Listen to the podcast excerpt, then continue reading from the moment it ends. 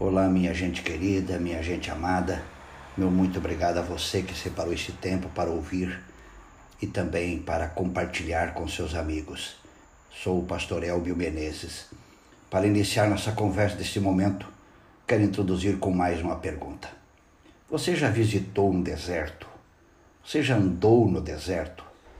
Talvez muitos vão dizer que sim, e um grande grupo vai dizer que não. Mas não precisa visitar um deserto para entender que a vida do deserto muda radicalmente. A meditação de hoje, a reflexão de hoje, está baseada na leitura do Evangelho de Mateus. E quando cheguei no capítulo 4, verso 1, me deparei com essa frase e quero levar você a pensar nela. Então Jesus foi levado pelo Espírito ao deserto para ser tentado pelo diabo. Quando Adão e Eva foram expulsos do jardim do Éden, todos nós sabemos disso, eles viram uma paisagem diferente da que estavam acostumados a ver no jardim.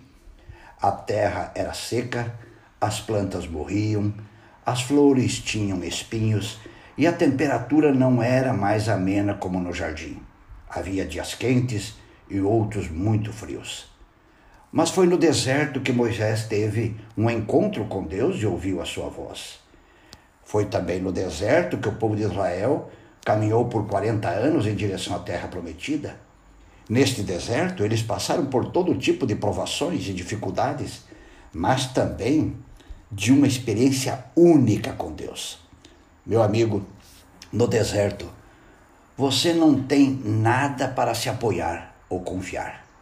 Ali não vale o carro que tem, a roupa que veste ou a casa onde mora.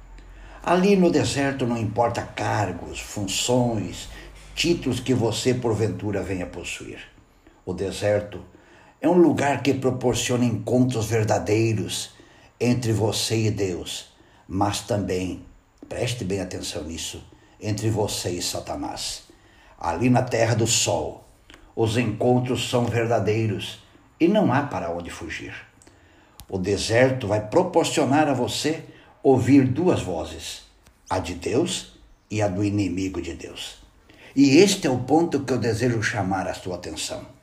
Após o pecado, todos nós vivemos num grande deserto e nele há duas vozes. Lembre-se que o deserto é símbolo de sofrimento, limitações, escassez, perdas, privações, abandono, rejeição e muitas outras coisas. Talvez você esteja sentindo nesse momento a força de viver no deserto. Talvez você chora hoje, agora, a perda de um familiar, ou está lutando com uma enfermidade, ou vivendo uma crise na família. Isto, meu amigo, é a força do deserto. Esta é a realidade do deserto. Mas no deserto, você tem que estar muito atento, porque tanto Deus como Satanás falam com você.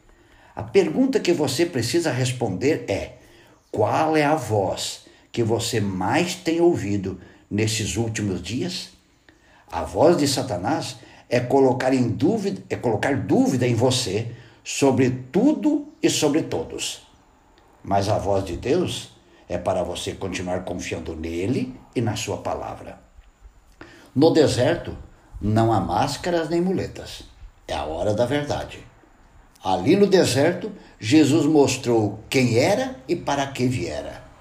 É exatamente isso que você precisa fazer. É exatamente isto que eu preciso fazer. Neste deserto, você terá a oportunidade de mostrar quem você é e para o que veio.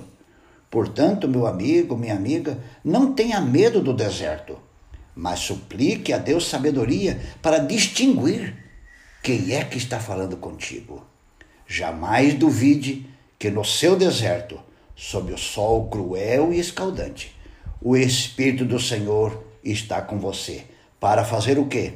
Para te suster, para te animar e levar você para uma grande e tremenda experiência com Deus e nosso Senhor Jesus Cristo. Pense nisso e um grande abraço.